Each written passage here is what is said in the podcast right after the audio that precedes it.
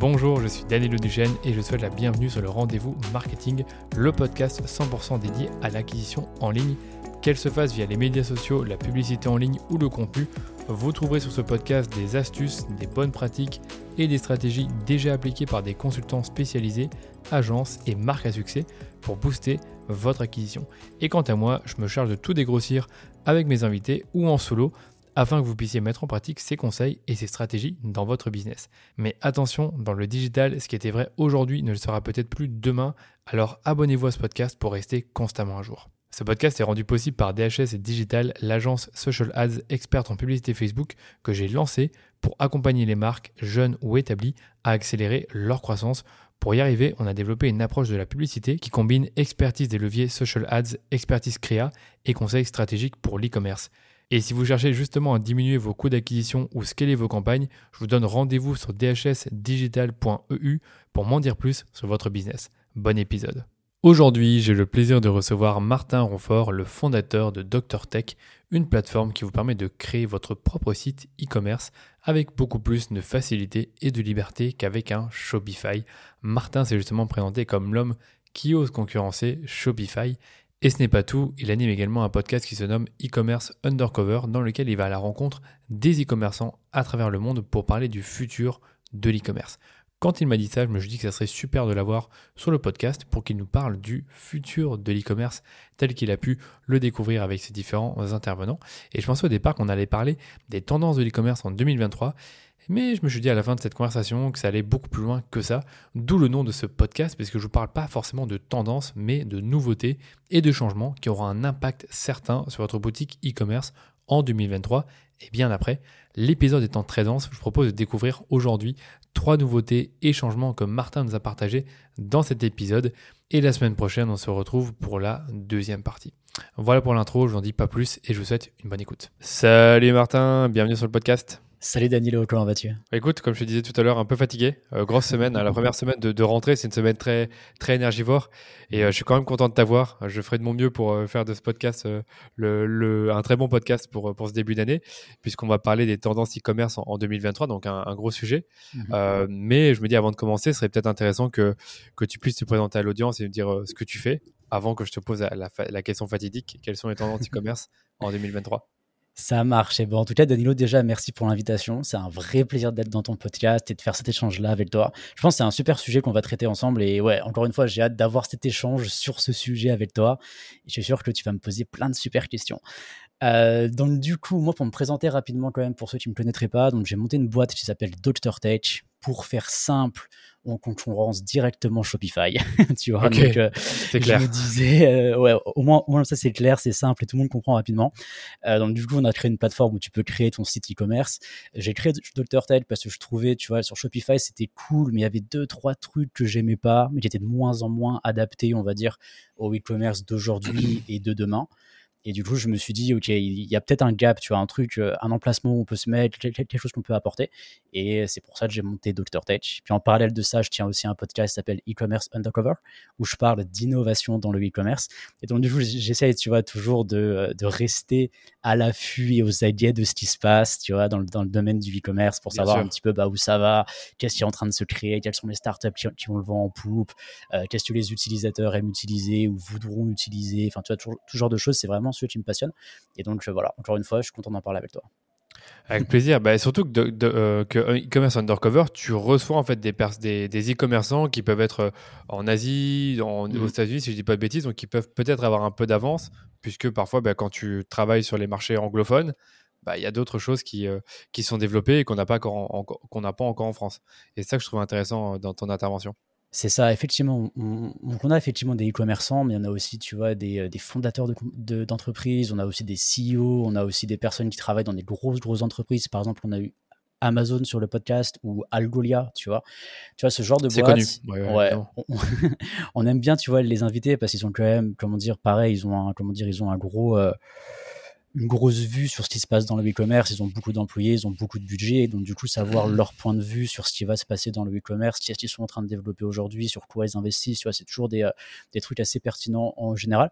Et donc, du coup, effectivement, on essaie de faire ça de manière globale sur ce qui se passe en Europe, aux États-Unis, en Asie, en Australie, en Afrique aussi. On a eu quelques, euh, quelques startups, quelques fondateurs qui ont monté des trucs euh, en, en Afrique. Et ouais, c'est vraiment super intéressant d'avoir cette vue globale et de voir un petit peu ce qui se passe. ok. Et tu parlais tout à l'heure du fait que tu voyais des petits manquements à, Shopify, donc ça veut, ça veut dire que tu l'utilisais pour, pour, pour toi ou tes clients? Comment est-ce que... Moi, non, mais j'avais plein de potes qui l'utilisaient, oui. Tu vois. Ok, d'accord. Euh, en fait, si tu veux, j'avais monté une première boîte avant de monter Dr. Tech. On vendait des formations de trading. Et c'était un peu le moment où le trading et le dropshipping commençaient à être super connus. Tu vois, c'était genre 2014, 2015. Au moment C'est il y a longtemps. Ouais, ouais. C'est longtemps, 8 ans maintenant. c'est vrai que ça passe vite. c'est vrai que ça passe vite, tu vois. Et c'était nous, on est vraiment monté sur la, première boîte où on vendait des formations de trading et euh, des formations de trading en ligne. Je veux dire, on avait carrément embauché des traders professionnels. Tu, tu, vois, qui nous faisaient les formations, qui faisaient les coachings et tout. Donc c'était super, super quali, c'était vraiment bien. Et donc un peu dans la niche du make money online, il y avait le trading et il y avait le dropshipping. Tu vois, c'était un peu les deux trucs qui montaient comme ça. Et donc moi, je voyais donc de plus en plus de monde faire du dropshipping et tous les dropshippers ont fait Shopify. C'est un peu le, mariage qui s'est fait un petit peu, un petit peu comme ça. Et donc, c'est comme ça, si tu veux, que j'ai été exposé à Shopify, que j'ai vu comment ça marchait, que j'ai vu tout le monde l'utiliser et que je me suis dit, en fait, il y a deux, trois trucs quand même qui devraient pas être comme ça. Et, c'est là que je, c'est là que j'ai vu Dr. Tech, quoi. Ok, est-ce que tu peux nous en dire un peu plus sur Dr. Tech je suis, euh, À chaque fois, je suis curieux quand tu me parles de ta boîte, avant que vraiment qu'on parle des tendances e-commerce, que je trouve que mmh. c'est hyper intéressant, surtout quand tu nous avais clairement dit que tu concurrençais Shopify. Mmh Donc, euh, vas-y, explique-nous tout ça. Bah, en fait, ça va me faire une, super transition en fait dans la première tendance euh, future du e-commerce, parce que je trouve que, Dr. Tech, en fait, ça se rentre ça rentre parfaitement justement en fait dans la première on va dire grosse tendance que je voulais partager avec toi qui était la, la personnalisation tu vois? C'est à dire qu'aujourd'hui on le sait tous, il y a de plus en plus de boîtes e-commerce, il y a de plus en plus de sites. par exemple, on parlait du dropshipping juste avant. Euh, le dropshipping, il y a, 7-8 ans, c'était nouveau, c'était quelque chose, tu vois, où tu pouvais euh, juste faire un site en 3 jours sur Shopify et puis go. Aujourd'hui, tout le monde connaît le dropshipping, il faut se différencier, il faut créer des marques, tu vois, il faut faire le dropshipping vraiment différemment de, euh, de à l'époque. Et donc, du coup, on pourrait mettre un mot là-dessus qui serait la personnalisation. Aujourd'hui, tu peux plus avoir un site lambda, tu vois, qui ressemble à n'importe qui. Il faut que tu crées ta marque. Il faut que ton arrive sur ton site soit ton univers, ce soit tes couleur, soit ta police, tu vois. Et on a pris l'exemple du dropshipping avant, mais ça s'applique à tout le e-commerce au, sens global, tu vois. Si on, si on regarde aujourd'hui les marques e-commerce qui ont le plus le vent en poupe, qui ont la plus forte croissance, c'est toutes des marques qui ont un branding très très fort. Oui, je suis d'accord avec toi grosse image de marque et qui ont des sites ultra personnalisés. Tu vois, genre quand, quand, quand, tu arrives sur leur site internet, c'est pas le site de Madame tout le monde. C'est pas un thème Shopify qu'ils ont pris, tu vois, et qu'ils ont installé comme ça. c'est des choses où il y a beaucoup de recherche, il y a beaucoup, tu vois, de, d'investissement, on va dire, dans la partie branding, dans la partie UX, dans la partie UI, dans la partie design du site internet, tu vois. c'est ça. Et t'en as qui passent au headless, par exemple, maintenant, de plus en plus. Alors ça, ça, ça, ça, effectivement, tu as le headless qui, euh, qui prend de plus en plus de place. Ça, je pense, tu vois, moi, c'est que le headless, ça rentre effectivement dans cette partie personnalisation parce que Shopify sont tellement limités avec leur langage de programmation que du coup, si tu n'arrives pas à faire ce que tu veux avec leur langage de programmation, tu es obligé de passer sur du headless pour être plus, euh, pour être plus, euh, plus libre en fait, et aussi avoir des technologies que les gens disent plus rapides tu vois ça après on n'a pas comment dire de enfin ça après voilà ça je suis pas ultra convaincu encore on va dire de est-ce que c'est vraiment plus rapide. Moi je pense que c'est plutôt un problème qu'a Shopify tu vois, de pas être assez rapide. Ce qui fait que quand tu passes sur du headless tu as un gain de performance mais par rapport à des gens qui sont pas sur Shopify tu vas pas forcément avoir un gain de performance. C'est pas le headless qui est rapide c'est plutôt Shopify qui est plus lent tu vois. Donc euh, donc ouais, donc tu vois ça le headless c'est un truc qui c'est un truc qui se développe vachement, ça permet aussi tu vois de justement de, de, de pousser cette personnalisation, ce branding encore plus loin avec des nouveaux langages de programmation plus puissants, plus stylés, euh, qui permettent de faire des nouvelles choses. Et donc tu vois voilà, on voit effectivement ça c'est une grosse tendance et c'était l'un des premiers trucs que je, trouvais pas top sur Shopify, c'était que c'était compliqué de faire ça. À part embaucher un dev et ça coûte super cher, il n'y avait pas vraiment de, il y avait pas vraiment de solution, ou alors passer sur du headless, c'était une autre solution.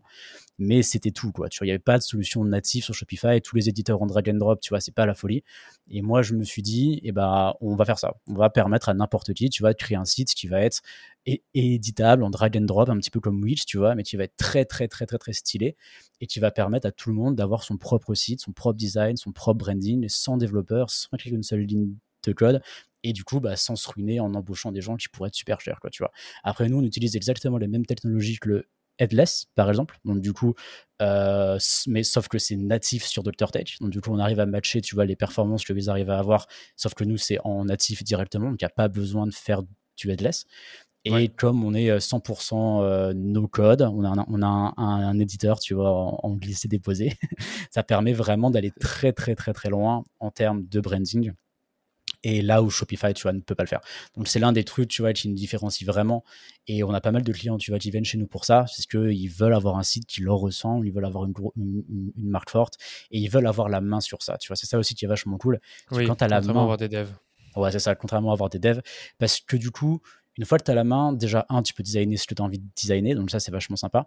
Mais aussi, tu as un autre avantage qui arrive après et qui, pour moi, ultra important, et ça rentre encore une fois dans cette grosse mouvance de la personnalisation et de, euh, comment dire, de. Euh, d'un peu le futur du e-commerce, c'est que aujourd'hui, si tu veux augmenter tes ventes et augmenter notamment ton taux de conversion et des choses comme ça, bah pareil, t'as pas trop le choix d'avoir un dev qui va modifier ton site et qui va expérimenter et qui va, qui va faire des trucs, tu vois.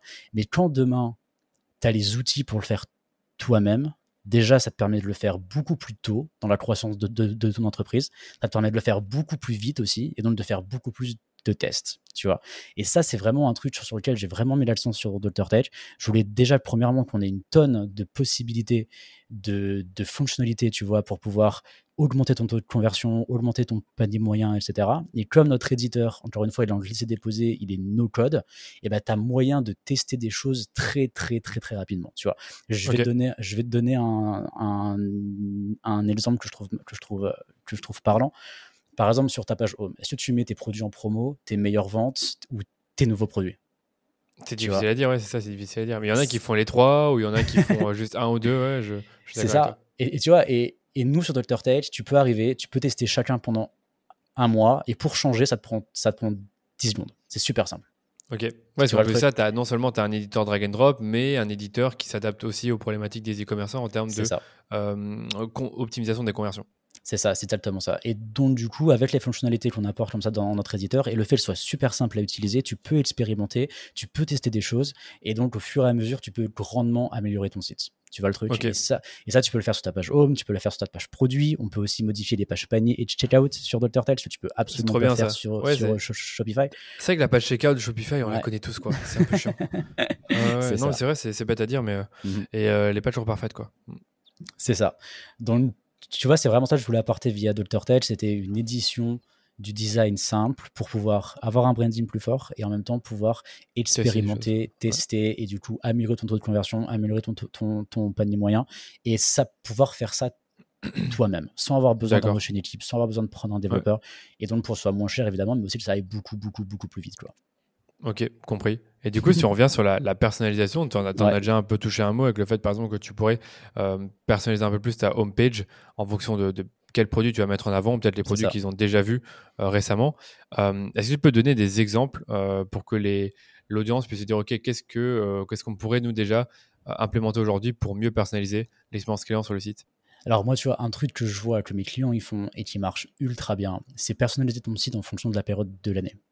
Quand c'est Halloween, fais un petit thème Halloween, fais une petite page avec les, euh, tu vois, avec les promos d'Halloween, mets des couleurs un peu orange, mets des citrouilles, tu vois, sur ton site, tu vois, fais des trucs comme ça. Quand, quand, quand Noël arrive, fais un thème pour Noël. Quand, quand, quand, quand c'est des vacances, fais un thème pour un petit peu plage et, et, soleil. Et ça, ça marche trop, trop bien. Tu vois. Pourquoi ça marche trop bien? Parce que les clients, du coup, ils sont un peu surpris. Euh, ils sont aussi on va dire, ils sont aussi dans le même mood que ce que font les grosses boîtes, parce que toutes les grosses boîtes font ça, tu vois. Donc, du coup, si toi tu le fais aussi, ça te met directement dans la catégorie des grosses boîtes qui vont le faire. Et pour les boîtes qui ont une stratégie de revente à leurs clients actuels, ce que tout le monde devrait faire en e-commerce, et eh ben, ça permet, tu vois, de, euh, comment dire, d'avoir une bonne raison d'aller revendre à ses clients pour la promo d'Halloween, pour, les, pour le pack spécial Noël, tu vois, pour, des choses comme ça. Et ça, c'est vraiment quelque chose, tu vois, que qui est important de faire, je trouve, aujourd'hui, et, euh, qui a vraiment une grosse incidence sur tes ventes et sur ton taux de conversion. Ouais, je suis d'accord. Je, je, je, peux pas dire que je le vois parce que je demande pas à mes clients si leur taux de conversion a évolué d'un mois à l'autre en mmh fonction de ce qu'ils ont mis sur leur page d'accueil. Mais c'est clair que personnaliser selon la saison, moi, ça me paraît mmh trop logique de le mmh faire. On a quelques clients qui le font, euh, que ce soit euh, en revoyant la homepage, en revoyant un peu le thème ou en ayant au moins une page sur le site euh, qui met en avant des produits spéciaux pour Black Friday, pour Noël, pour la rentrée. Donc ça, c'est déjà intéressant. Il y a autre chose que tu, que tu vois chez tes clients ou que tu, as pu entendre en parlant avec des experts sur ton, podcast? Après, un truc que je vois de plus en plus au niveau de la personnalisation, c'est que du coup, tu peux lancer des nouvelles offres, on va dire, beaucoup plus rapidement. Tu vois, genre, par, par, exemple, ce que je vois, mais que mes clients, ils aiment bien faire, c'est par exemple changer leur offre au niveau de la, de la livraison gratuite. Tu vois, ça paraît simple, mais il faut il faut que tu imagines ça un petit peu appliqué à, appliqué à n'importe quoi, tu vois. Et que du coup, tu puisses mettre ce message de dire on va faire la livraison gratuite à partir de 20 euros d'achat, on va faire la livraison gratuite à partir de deux produits achetés, on va faire la livraison gratuite euh, si vous avez, euh, si vous commandez dans les, dans les trois jours, tu vois. Et tu vois, si on réfléchit comme ça, on peut facilement trouver trois, quatre idées de ce qu'on pourrait faire pour la livraison gratuite.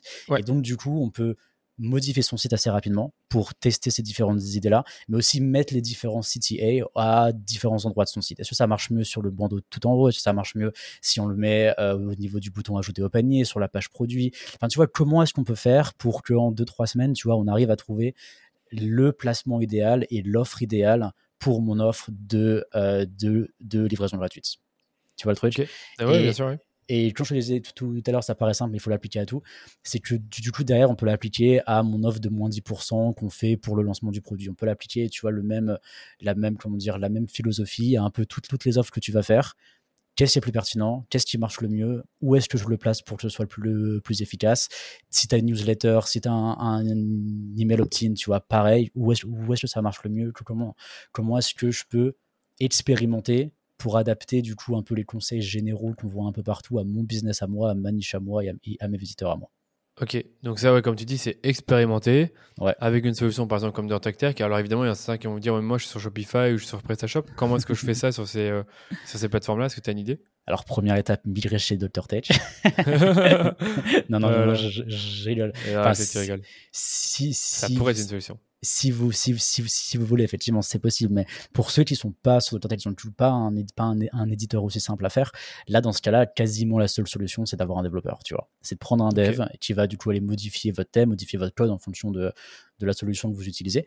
Et soit vous le faites vous-même. Il y a certains e-commerçants qui savent développer ou qui ont un, cofondateur développeur ou quelque chose comme ça et qui du coup peuvent s'en occuper eux-mêmes. Ou alors, bah, il faut embaucher quelqu'un ou une agence pour du coup qui va faire ça, qui va faire ça pour vous. Le seul gros bémol de ce genre de situation, si tu embauches une agence, c'est que ça risque d'être vachement plus long, quoi, tu vois. Ça risque d'être pas très réactif pour faire les itérations que toi, tu as besoin pour avoir ta réponse beaucoup plus rapidement. Donc, il faut, il faut vraiment voir au niveau de l'agence des gens qui vont être réactifs, des gens qui vont comprendre tes problèmes, des gens qui vont vraiment être là pour t'aider, pour travailler avec toi sur plusieurs mois, pour que parce que peut-être le premier shot il va pas être bon, le deuxième shot sera toujours pas bon, mais ça vaut le coup de pousser jusqu'au 3, 4 ou 5 pour vraiment trouver le bon truc qui marche pour toi, tu vois. Et du coup, si tu le fais en, interne, c'est plus simple de faire cinq itérations. Si tu as outsource, euh, il faut faire attention que les gars soient toujours motivés et qu'ils aient toujours envie de changer. Tu vois euh, c'est clair. et on est d'accord que les itérations, c'est semaine après semaine ou toutes les deux semaines euh, pour vraiment laisser le temps à l'optimisation de, enfin, ouais, de ça, voir si elle marche ou pas. Quoi. Ça, ça va dépendre de toi, de ton site, de ton trafic et surtout de, de quelles sont les métriques que tu vas utiliser pour faire enfin pour valider ou non un test, tu vois. Parce que il y a, y a, soit tu as assez de trafic que tu fais des, des, des AB tests et puis tant mieux. Et là, dans ce cas-là, ça va dépendre du coup du comment dire du temps que bah, du temps que tu arrives à avoir, euh, à avoir suffisamment de trafic pour que ton A-B test soit significatif. Donc ça va dépendre encore une fois de tes sites, ça peut être un mois, ça peut être deux semaines, ça va dépendre de toi. Et après, il n'y a pas que le A-B test aussi comme, euh, comme test que, tu peux faire. Tu peux faire des tests avec tes clients, tu peux faire des, euh, tu peux faire des petites interviews, tu peux faire plein de, plein de petits trucs comme ça. Et donc là, du coup, ça peut aller plus vite, entre guillemets. Et aussi, ça peut te permettre de faire du testing, même si tu as moins de trafic qu'un A-B test. Quoi. Ok, je comprends. Intéressant. Donc là, du coup, tu as, deux choses sur la personnalisation que tu as, déjà citées.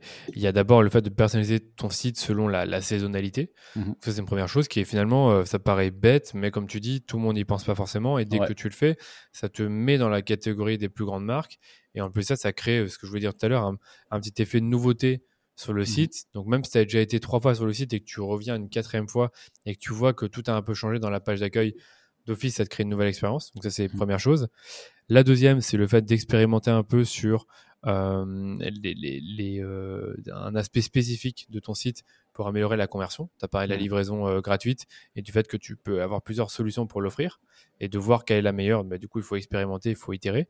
est-ce que tu as d'autres, encore une fois, d'autres tips liés à la, personnalisation ou, est-ce qu'on a fait le tour? Je pense que globalement, on a fait le tour. Après, bon, effectivement, toute la partie branding, tu vois, mais ça, bon, ça, je pense que ça, c'est c'est presque acquis aujourd'hui. Tu vois, tout le monde sait qu'il faut avoir un site qui ressemble qu'à toi, ton image, et que tout soit, soit cohérent, on va dire, en fonction de ton site, tes réseaux sociaux, tu vois, le, le ton que tu vas, tu vas prendre, etc. Après, la, la, la, grande famille suivante au niveau de la personnalisation, ça va rejoindre le, la, la, prochaine un peu euh, évolution future du e-commerce. Ça va être le dynamic pricing. Tu vois, tout ce qui va être prix dynamique en fonction du, euh, en fonction des clients. Ça, avant que je t'en dise plus, je voudrais juste te dire un petit peu my personal take, tu vois, par rapport à ça. ok, ouais. ça, veut dire quoi, my personal pas... genre, genre, ce que moi j'en pense personnellement. Ce que tu vois, genre, bien, sûr, bien sûr, bien sûr. Et puis on verra qu'est-ce que c'est. Ouais. C'est ça. Et, et, exactement, en une phrase, ce que j'en pense personnellement, c'est je comprends, ça peut arriver, tu vois, je comprends la logique business derrière ça, mais j'espère que ça arrivera pas, genre vraiment. Oui, bah oui, ça bah, moi, vas-y, tu peux dire pourquoi, mais moi j'ai l'impression que dynamic pricing veut dire que tout le monde voit un prix différent, donc. Euh, c'est ça. Ouais, ouais. C'est ça effectivement. En fait, si tu veux un petit peu l'idée, c'est euh, c'est d'en arriver à un point où ton site e-commerce ressemblerait à un site e-commerce d'une compagnie aérienne. C'est-à-dire que le prix du coup va changer. Après, on, pourra parler plus, plus en détail des différents facteurs, tu vois, qui vont faire changer ton prix. C'est pas aussi simple que ça en a l'air. Euh, mais du coup, ouais, c'est ça. Le but du jeu, en fait, c'est de maximiser tes profits, maximiser ton chiffre d'affaires par une optimisation, on va dire ça comme ça, pour être très positif, une optimisation de tes prix euh, pour que du coup, bah voilà, on puisse maximiser du coup bah, le retour sur tes campagnes marketing, on puisse maximiser les profits, etc., etc. Quoi. Ok, donc là j'ai plein de trucs à te poser, pas de questions à te poser. Donc du coup, le dynamic pricing, c'est déjà sur des sites hors de la France, aux États-Unis Genre, euh, tu as des exemples Comment ça se passe? J'ai des, des exemples, par exemple, Amazon, apparemment comme ça. Par exemple Amazon. Euh, mais je t'avoue que j'ai jamais réussi à le voir moi-même personnellement. J'ai jamais réussi à le voir de manière aussi claire que sur le site euh, d'une compagnie aérienne, par exemple. Tu vois, où là, effectivement, on sait tous que le prix, le prix il, change, absolument tout le temps. La localisation, ouais. Par exemple. par exemple, ouais. Donc j'ai jamais réussi à le voir de manière aussi claire. Mais à chaque fois que je parle avec des gens qui font du, euh, du, du dynamic pricing, ils me disent tous qu'effectivement H&M le fait, que, euh, que Amazon le fait, que des grosses marques comme ça le font, le font très très souvent, tu vois. Après, encore une fois, je l'ai jamais vu par moi-même, donc, euh, donc ouais, je pourrais pas te dire exactement aller voir sur ce site comment ça se passe, tu vois. Mais, euh, mais ouais, voilà. Ok, d'accord. Et donc, comment, comment ça marche en fait le dynamic pricing? Qu'est-ce que tu, Alors, comment tu sais bien, enfin, ce que tu sais nous en dire plus? Ouais, alors il y a, y a, un peu de deux trucs, tu vois, que j'ai euh, que j'ai découvert grâce grâce à toutes mes conversations avec des gens qui font du e-commerce. Mmh euh, pour le prix dynamique, il y a un peu deux grandes familles, tu vois. Donc la première, ça va être un prix dynamique qui va être basé sur, on va dire, euh, on va dire sur toi, ton business, tes, tes, tes, concurrents et ce qui se passe un petit peu dans ton dans ton environnement, tu vois. Genre, par exemple, si on vend tous les deux la, la même chose et ben en fait c'est cool de checker les personnes qui vendent tu vois les mêmes produits que moi pour voir qui vend à quel prix et comment ça se passe de leur côté pour déjà être sûr que moi je vends au bon prix tu vois.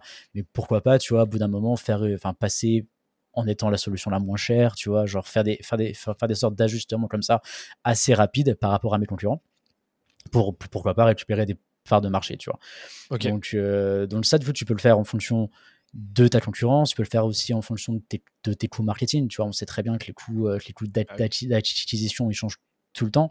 Bah, si j'ai un prix fixe, mais que mes coûts d'acquisition, ils varient, c'est-à-dire que ça, ça, ça veut dire que mes coûts varient, mais que mes revenus sont fixes, c'est pas top, tu vois. Genre, ça, ça, enfin, c'est bien si, si mes coûts varient, mes revenus varient aussi. Donc, du coup, on peut ajuster comme ça ses prix en fonction des coûts d'acquisition et donc, du coup, encore une fois, au- au- augmenter ses profits.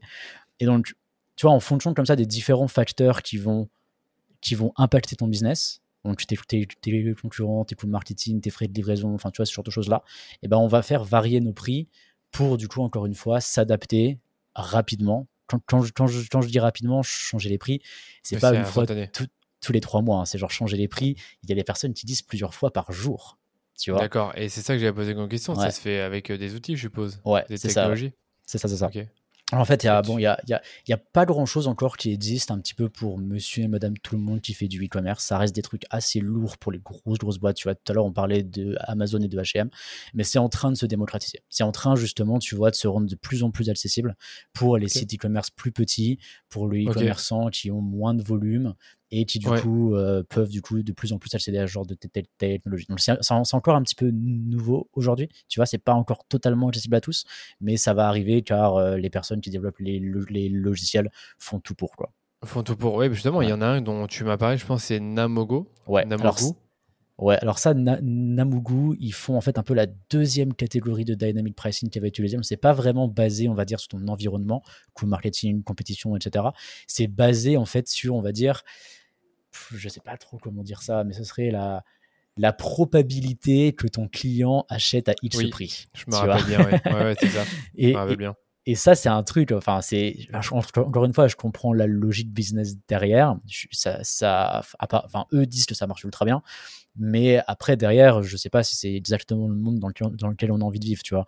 Genre, l'idée, c'est que, parce que si toi, Danilo, t'as un potentiel d'achat plus important que moi, Martin, bon, on aura deux prix différents en, en allant sur le site. Et, comment, et du coup, ils, peuvent le savoir Tu peux. Alors ça, ouais. ouais, ça en fait, ils ont une, une liste assez, euh, assez incroyable en fait de data points qu'ils vont récupérer ouais. sur nous. Donc ça peut passer de euh, du, euh, du pourcentage de chargement de ton ordinateur, jusqu'à l'ordinateur que tu utilises, le processeur, le nombre de, le nombre d'onglets que tu as ouvert. En fait, il y a une tonne d'infos en fait que quand tu vas sur un site, on donne au site. Et ça, je me Ouais, rendais absolument dire. pas compte. J'allais dire, ils peuvent pas avoir les infos de, de nous sur les autres sites parce que si moi j'ai acheté, euh, je sais pas moi, un sac Louis Vuitton, ils peuvent pas le savoir. Tu vois ce que je veux dire? Bah, si tu trouves le cookie Louis Vuitton sur ton ordinateur, si, il peut le savoir, tu vois. Et, Ok, et, en, ouais, ouais, et en- et en- en fait, il y a beaucoup plus d'infos que ce qu'on pense qui sont disponibles dans notre, dans, notre- dans notre, dans notre, dans ouais. notre navigateur, tu vois. Et euh, et ouais, si ça vous intéresse, allez, allez faire un tour sur la plateforme de Namugu et regardez un petit peu comment ça marche. hein. C'est incroyable le nombre de data qu'ils récupèrent juste quand on va sur leur site, tu vois. C'est vraiment oui, et c'est illégal, hein, c'est légal. C'est légal, je c'est- pas i, c'est Ouais, légal. Ouais. C'est to- Ouais. totalement légal parce que c'est- juste des infos qui sont dans notre browser en fait, tu vois, dans notre navigateur et que eux ils vont juste récupérer et que nous on n'a pas l'habitude d'aller récupérer. Donc ouais, donc ça va être des trucs comme ça, ça va être le nombre d'onglets que tu as ouvert, le pourcentage de chargement de ta batterie, l'ordinateur que tu utilises. Et après derrière en fait eux ils utilisent une IA, donc ils ont développé une intelligence ar- artificielle qui va du coup comment dire, trouver elle-même les tendances de le mec qui a 90% de batterie ou plus, en général, il dépense 10% plus cher. Si tu vois le truc. Et donc, c'est l'IA. Et donc, tu vois, on, on a parlé avec le CTO de Namugu. hein. C'est une boîte qui a levé des, des millions et des millions. Tu vois, c'est une grosse boîte. Ouais. Euh, on a parlé avec leur CTO et il nous a dit clairement Moi, je m'en fiche de savoir pourquoi ça marche. Je m'en fiche de savoir pourquoi le mec qui a trois onglets ouverts et puis euh, et 90% de batterie, il va acheter plus. C'est pas ce qu'on fait. Nous, ce qu'on fait, c'est qu'on cherche justement ces tendances-là. Tu vois, on cherche ces, ces corrélations-là en fonction de tous les acheteurs grâce à notre intelligence artificielle qui, elle, fait le travail justement d'apprendre, etc. Au- au- Aujourd'hui, ils ont quand même plus d'un milliard de visiteurs sur tous les sites qui utilisent Namugu. Donc, c'est quand même pour te dire la base de données qu'ils sont en train de créer et l'IA qu'ils sont en train de créer. Quoi. Tu vois, ils ont une Oui, je vois. de C'est data. encore une fois un IA, plus il y a de data points, Ouais. comme tu disais, des points de données, plus il est intelligent. Et donc là, ça. comme ils ont un milliard de vues sur tous les sites qui utilisent Namogu, ou Par Namogu, mois, ouais. je sais plus, par mois, euh, leur IA est toujours plus intelligente. Et donc C'est ça. cet outil-là, tu, tu connais des marques qui l'utilisent tu...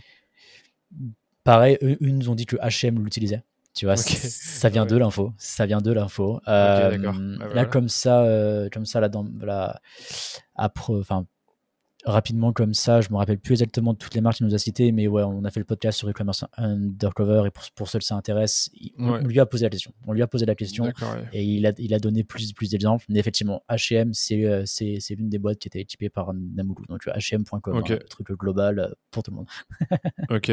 En, tout cas, le dynamic pricing, comme tu en parles, ça a l'air d'être euh, euh, pas forcément, je, peux pas dire une tendance 2023, mais ça va d'être quelque chose dans le futur plutôt lointain. Mais est-ce que tu penses en, 2023, il y a des commerçants français qui vont euh, penser à ça ou, ou non? Honnêtement, honnêtement, à chaque fois que je parle avec des gens, tu vois, qui font du dynamic pricing en dehors de la France, effectivement, ils me disent tous que c'est une norme, tu vois, genre que c'est normal de faire des prix dynamiques, tu vois. genre en mode. Euh, ouais, non, non. Pour eux, c'est le truc classique, tu vois. Genre, pareil, tu vois, pour on parlait tout à l'heure d'Amil Pricing basé sur les coûts marketing, sur, sur, sur son stock, sur, sur, sur ta compétition, etc. Euh, j'ai eu pareil le CEO d'une boîte qui s'appelle Pricing, sur, enfin Pricing vraiment en anglais, euh, sur, euh, sur, sur, sur notre podcast et il nous disait que vraiment le dynamic pricing ça devient une norme. Quoi, tu vois, tout le monde fait ça et c'est, c'est, pas le futur. Quoi, c'est, D'accord. C'est aujourd'hui qu'il faut le faire. Et donc, du coup, ouais, pour répondre à ta question, je t'avoue que de plus en plus à l'étranger, je le vois. En France, peut-être qu'on n'en entend pas parler parce que ceux qui le font, ils veulent pas le dire. Peut-être, tu vois. C'est pas, je pense pas que c'est quelque chose que tu vas créer non plus sur, tous les toits. Ah, ben, ça c'est clair. Hein, tu le dis, euh, c'est un peu clair. Je vois pas pourquoi un e-commerçant dirait je fais du dynamic pricing, ouais. C'est ça. Donc du coup, c'est peut-être la raison, tu vois. C'est peut-être la raison.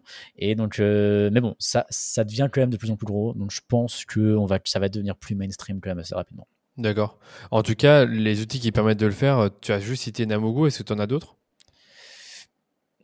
Ça, tu vois, Namugu, tu vois, on, on associe Namugu à H&M, tu vois. Donc, ça reste des gros, gros, gros e-commerçants. Tu vois, ça reste des grosses, ça reste des grosses intégrations encore actuellement. Il n'y a pas d'outils qui permettent de quelqu'un euh, un million, tu vois, ou un truc comme ça, comme, comme visiteur sur son site, encore de le faire de manière efficace.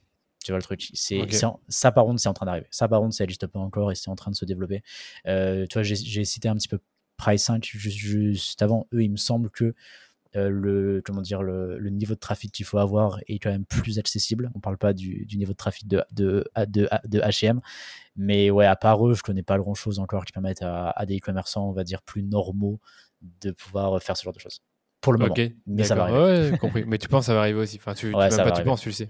ouais, ça c'est ça c'est en train de se développer et ça ça va arriver. Tu vois, nous on a, enfin moi la raison pour laquelle je suis en, je suis en contact avec là c'est pour être sûr que le jour où ça arrive et que c'est important, on ait les intégrations qu'il faut sur sur Dr Tech. Ouais, tu vois. Genre, Dr Tech, ouais. Moi j'ai moi je, moi je suis entre guillemets obligé, j'ai un intérêt ultra important à le faire. Si Shopify le fait et que moi demain je peux pas le faire, j'ai un énorme désavantage concurrentiel, tu vois. Donc euh, tant que mes clients le demandent pas j'ai pas besoin de me, bouger beaucoup. Je suis pas ultra fan, donc je, je, suis pas en mode ok vas-y go, on, on, va le faire très vite, tu vois. peut-être qu'après, peut-être mm. peut-être qu'après ce podcast-là, je vais recevoir plein, plein, plein de messages de gens qui vont me dire Martin, vas-y, fais-le sur euh, Dr Tech. On verra. Hein. Et, effectivement, on verra. Mais, mais voilà, tu vois, aujourd'hui, techniquement, c'est pas encore ultra accessible. Donc, ce qui fait que du coup, l'adoption est pas encore masse, masse, masse. Mais euh, ça va arriver. Ok. Compris. Bah écoute, moi j'ai fini pour le dynamic pricing. En tout cas, j'ai plus de questions. Tu as un peu cité l'IA derrière euh, le, dynamic pricing. Est-ce qu'il y a une tendance liée à l'IA ah, pardon. Est-ce qu'il y a une tendance liée à l'intelligence artificielle? Euh, Étant donné que tout le monde parle de ça, de chat GPT, je sais pas trop s'il y a des applications pour l'e-commerce, je pense qu'il y en aura, mais curieux de t'entendre là-dessus avant de passer à la suite. Mmh, ça, c'est une question, tu vois, pour le moment, je suis en train d'y réfléchir. Donc, j'ai pas encore une grosse analyse avec, euh, tu vois, avec une grosse conclusion bien réfléchie à, donner. Mais comme ça, en surface, ce que j'en vois pour le moment, c'est que déjà, bon, l'IA pour faire des choses comme ce que fait Namugu, c'est, clairement là déjà. Tu vois, c'est déjà en place. Ils, le font déjà, Namugu. Donc, euh, donc ça fonctionne déjà. Mais bon, encore une fois, c'est pas une IA que nous tous, on peut utiliser, en tout cas pour le moment.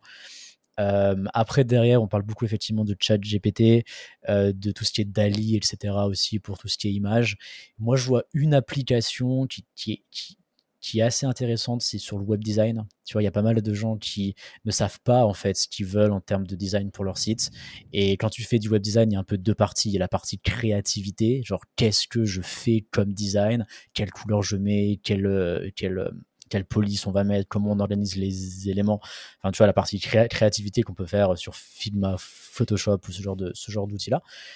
et après la partie code. Il faut faire le design sur le site, tu vois.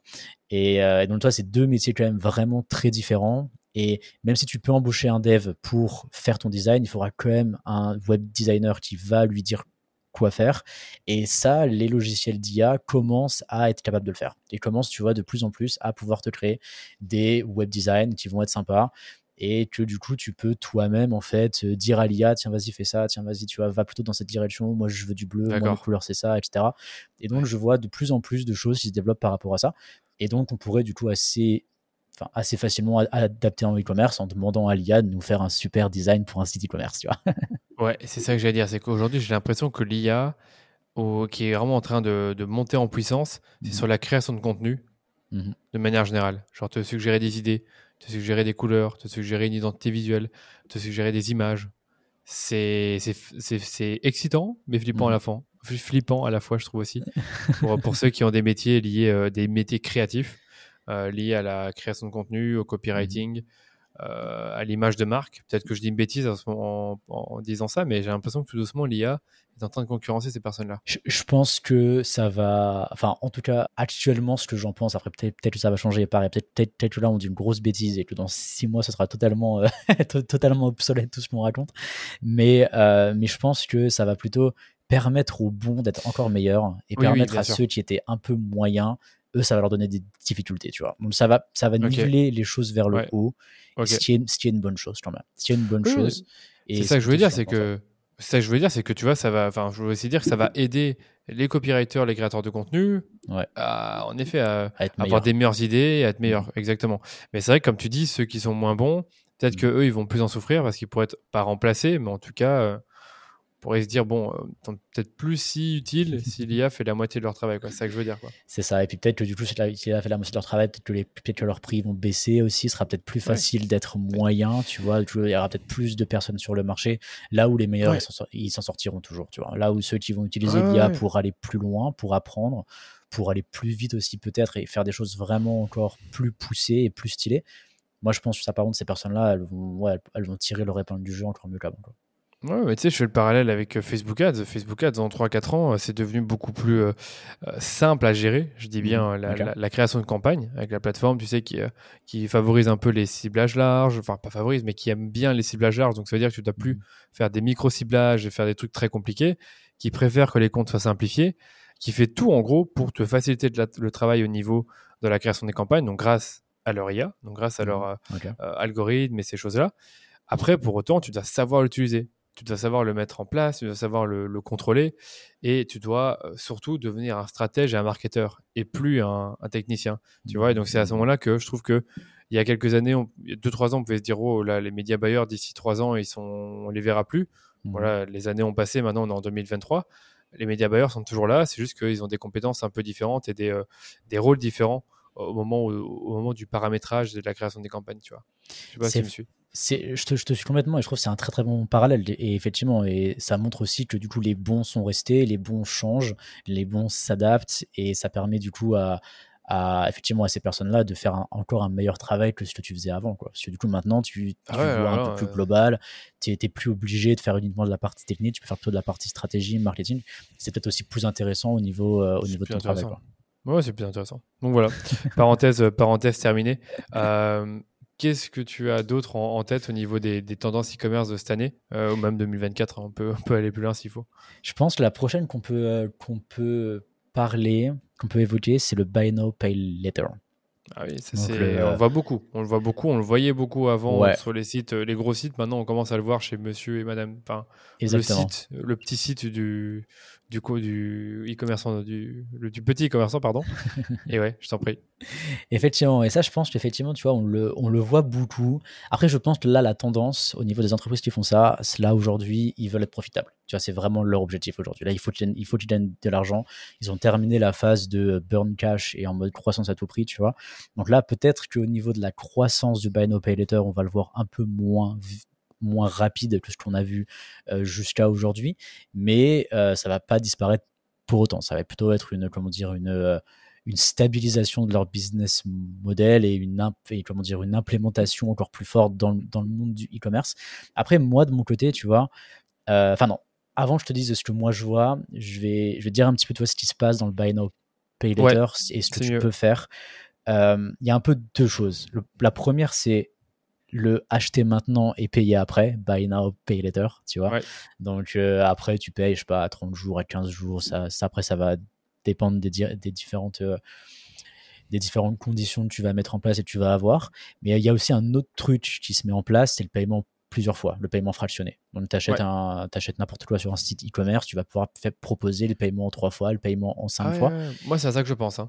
Au départ, c'est à ça que je pensais. Donc tu voyais deux trucs différents. Ouais, il y a vraiment ces deux trucs-là. Donc le paiement fractionné et le je le prends maintenant et je le paye plus tard. D'accord. Et ça, je vois pas beaucoup. Ça, je vois pas trop, pas tant que ça.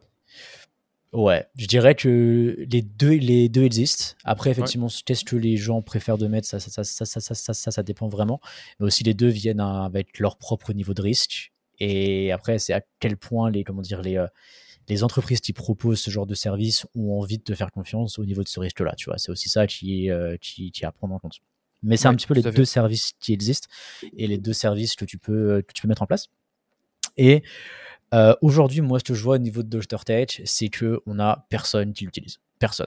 Et c'est pas parce qu'on l'a pas. Au contraire, moi je l'avais mis en place super rapidement au niveau de Dr. Ted. Tu vois, j'avais, j'avais vu avec Klarna notamment sur comment tu vois on pouvait les mettre en place et, et on avait fait l'intégration, on avait fait tout ça bien pour que du coup les gens puissent le faire rapidement. Et en plus, on l'avait mis en place. Shopify, il l'avait pas encore. Donc tu vois, j'avais vraiment l'impression d'être ultra récent entre guillemets, tu vois, sur ce domaine-là. Et en fait, tout le monde s'en fiche. et en fait, tout le monde s'est dit en fait non, ça, ça nous, ça nous intéresse pas. Euh, pourquoi? Je t'avoue que je sais pas trop. Je t'avoue que je sais pas trop. Euh, je pense que la promesse de on va augmenter votre taux de conversion avec le buy now, pay later, en fait, bah non, ça marche pas tant que ça. Tu vois, je pense que les e-commerçants ils testent et ils se rendent compte que bah ça change pas forcément trop leur taux de conversion, tu vois. Et donc du coup, ils ont pas forcément envie de euh, de s'embêter avec un truc en plus. Ils ont d'autres trucs plus important en gros. Tu vois, genre tant que tu peux accepter les paiements avec Stripe et PayPal et que ça marche, euh, ils, ils, se, focalisent sur autre chose et ça, ça représente qu'un tout petit pourcentage de leur vente, aujourd'hui pas assez significatif pour que ça fasse vraiment une grosse différence. Tu vois le truc? D'accord. Ça, je pense que c'est un petit peu le sentiment que moi je vois le plus aujourd'hui dans nos, dans, nos, dans, dans, nos utilisateurs, tu vois? Et on a très très peu de demandes par rapport à ça, très peu de demandes nous demandent de, euh, nous demandent de le mettre, enfin, nous demandent des informations, des choses comme ça. C'est pas du tout le, le, top of mind ou la priorité des e-commerçants actuellement, tu vois. D'accord, donc finalement la tendance c'est de dire que ce, ce buy now pay later va ralentir. C'est-à-dire que pendant quelques années ça a grossi, on pensait que c'était le, le truc on va dire qui allait euh, pas remplacer la carte de crédit, mais on se comprend. et, euh, et, là finalement il y a un petit retour en arrière. Peut-être, peut-être, peut-être. Après, là, tu vois, j'ai pas de boule de cristal. Je ne sais pas exactement comment ça va évoluer dans le futur. Mais euh, ce qui est sûr, ce qui est sûr, enfin, moi, en tout cas, de mon point de vue, ce qui est, sûr à 100%, c'est que tout ce qui est buy now, pay, pay later, des boîtes comme Klarna, elles ont quand même un business beaucoup, beaucoup plus complexe que, ce que fait Stripe, par exemple. Tu vois, Stripe, ils, vont, ils, te disent, OK, je te passe l'intégration de paiement, tes clients, ils viennent, ils viennent sur ton site, ils mettent leur, leur carte bancaire on les facture directement, on garde l'argent trois jours et on, on te l'envoie. C'est réglé, tu vois. là, là où Klarna va te dire, on va proposer le paiement fractionné, mais on donne aux e-commerçants l'argent maintenant. En fait, tout le risque, il, est, il, est, sur Klarna, tu vois. Et donc, s'ils prennent beaucoup plus de risques que Stripe, ils ont un business beaucoup plus compliqué, tu vois. C'est beaucoup plus compliqué à gérer. Il y a les risques de défaut, il y a les risques de gens qui payent pas. Il y a plein de gens qui oublient la partie pay later, donc buy now, pay later, tu vois. il y a, il y a, il y a des gens qui font juste la partie buy now, tu vois. c'est ça. c'est bête à dire, mais c'est vraiment ça. Et, et ça, forcément, c'est un problème majeur pour ces plateformes-là que Stripe n'a pas. Tu vois, c'est beaucoup plus facile leur, leur, leur, leur business à, Stripe et PayPal. Donc, est-ce que cette facilité de paiement permet à ces boîtes-là de récupérer des parts de marché, leur permet, tu vois, de vraiment augmenter les taux de conversion, etc. Ce qui va leur permettre de justifier la difficulté en plus que, euh, bah, qu'ils sont, qui sont, comment dire, qu'ils acceptent dans leur business pour récupérer des parts de marché à Stripe? Ah là actuellement c'est un peu la grande question tu vois c'est un peu la grande question et jusqu'à où ils vont réussir à aller en termes de récupérer des parts de marché, je parle, tu vois.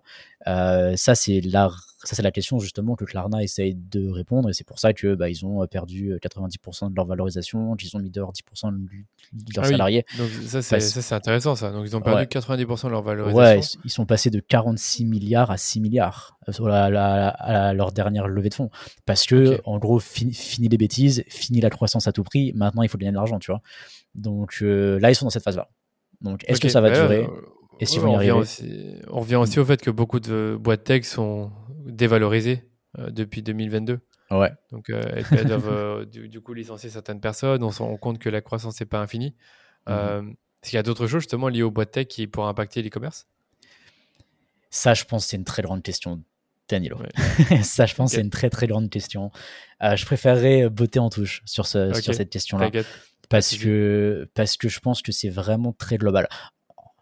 En, en, fait, assez rapidement, pourquoi je botte en touche Parce qu'il y a vraiment beaucoup de, il y a vraiment beaucoup de disparités dans le profil des entreprises. Et il y a le Covid au milieu. Et en fait, le Covid a, enfin, déjà, en termes de, de disparité, tu as des boîtes qui gagnent de l'argent, tu as des boîtes cotées en bourse, tu as des boîtes qui gagnent pas d'argent, tu as des boîtes pas cotées en bourse, tu vois. Donc, c'est, il y a, tu vois, il y a, y a, beaucoup de choses un petit peu différentes là-dedans, qui ont des objectifs différents aussi. Il y a des boîtes qui sont, qui sont créées pour générer des profits. Il y a des boîtes qui sont créées pour générer de la valorisation, rentrer en bourse et faire gagner de l'argent aux investisseurs. Et tout ça, on n'est pas au courant, on n'est pas dans les, on n'est pas dans les conseils d'administration, on ne sait pas trop ce qu'ils font. Après, il y a aussi tout ce qui est Covid qui a boosté plus ou moins artificiellement la valorisation des entreprises. Tu vois, par exemple, je pense que l'exemple le plus concret, c'est Shopify. Euh, Shopify, ils ont perdu 75% de leur valorisation sur les six derniers mois, tu vois. J'ai vu, j'ai vu. J'ai investi dedans et c'est qu'ils ont beaucoup perdu en bourse. ils ont beaucoup perdu. Ils ont pris une claque monstrueuse, mais là, aujourd'hui, en janvier 2023, quand on enregistre ce podcast-là, Shopify sont sur les niveaux de décembre 2019. Donc, est-ce qu'ils ont perdu 75% de la valeur ou est-ce qu'ils ont juste eu 3 ans de, de, de, de, de non-croissance? Tu vois le truc? Parce que du coup, ils sont revenus sur leur, leur, valorisation qu'ils avaient en pré-Covid. Ouais, tout à fait. Et donc là, bah, c'est un peu dur à dire. Ouais, ils ont une belle croissance, c'est redescendu. Donc, euh, ouais, euh, là, on pourrait dire. Euh, c'est dur, d'y répondre. ils ont quand même fait des progrès depuis, ils ont plus d'utilisateurs. Enfin.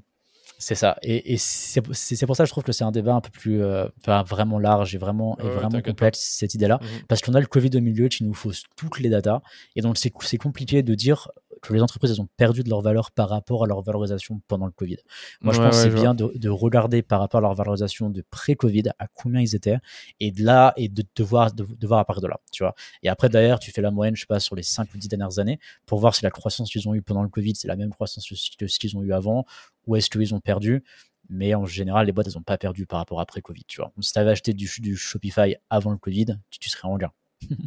Oui, oui, je suis d'accord avec toi. Oui, je suis d'accord avec toi. À part quelques boîtes tech, mais bah oui, on pourrait, on pourrait parler du code, mais c'est vrai que là aujourd'hui le Covid c'est un peu fini, donc je pense qu'il faut plus dire euh, bon bah je vais attendre que les gens soient de nouveau confinés pour, euh, pour faire la croissance euh, en ligne. Je pense que ça, c'est plus possible ça. Ah ouais, non. Et effectivement, effectivement, c'est plus possible. Après, il y a aussi beaucoup de boîtes et, et, c'est peut-être ce que, ce que Shopify a fait. Il y a aussi beaucoup de boîtes qui ont profité de cet élan du Covid en se disant tout le monde doit acheter en ligne donc les boîtes e-commerce vont c'est de manière très simple, hein, vont exploser. Donc il faut que j'achète du Shopify, donc ça te fait un bull run monstrueux. Et une fois que ça a pris trois fois sa valeur, tu passes de 50 milliards à 200. Bon, c'est peut-être le moment de vendre là, tu vois. et, euh, et, donc tu as une. Ah y a qui ont fait ça tu as une énorme, comment dire, as, une énorme inflation qui se crée au niveau des boîtes têtes juste parce que les gens croient que le Covid va durer plus longtemps et donc du coup il faut investir à ce moment-là. Donc c'est pour ça encore une fois, si ça fait une bulle un petit peu comme ça, tu vois qu'après derrière ça éclate et qu'on revient sur les niveaux de pré-Covid, on peut pas vraiment parler de perte de 75%. Enfin, en, tout cas c'est mon point de vue et c'est pour ça, tu vois, je, je préfère euh, botter en touche sur cette question. T'inquiète, mais c'était intéressant de, parler de ça. De toute façon, euh, Covid a bien profité aux e-commerce. Là, c'est mmh fini. Euh, je trouve quand même que 2022, euh, malgré le fait qu'il y avait euh, des, des, problèmes avec l'inflation, la, baisse du pouvoir d'achat, on a quand même des mmh e-commerçants qui ont continué à croître. Voilà, je pense que c'est là que j'ai en train de retrouver ce que je voulais dire. C'est que là, en 2023, on prévoit toujours la croissance pour l'e-commerce, mmh mais pas aussi forte que celle qu'il y avait en 2020 et 2021, toujours pas en tout cas. Je pense qu'il y aura toujours de la croissance dans le e-commerce. Hein. C'est pas possible que le e-commerce il, baisse, ça va que aller dans la, dans la direction de, de, plus de e-commerce. Hein. Voilà, ça va, ça, va faire, ça va faire que grossir. Donc ça, à ce niveau-là, on, voilà, y a, ça va continuer. Ok. Tu as encore des, des trucs à dire sur le- les tendances e-commerce en 2023, des trucs euh, qui pourraient arriver en France? Et voilà, on vient de terminer la première partie de cet épisode avec Martin Ronfort, le fondateur de Dr Tech.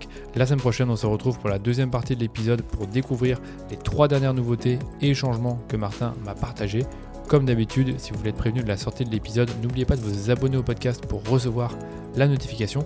Et si vous avez aimé l'épisode, vous savez ce qu'il vous reste à faire. Parlez-en autour de vous.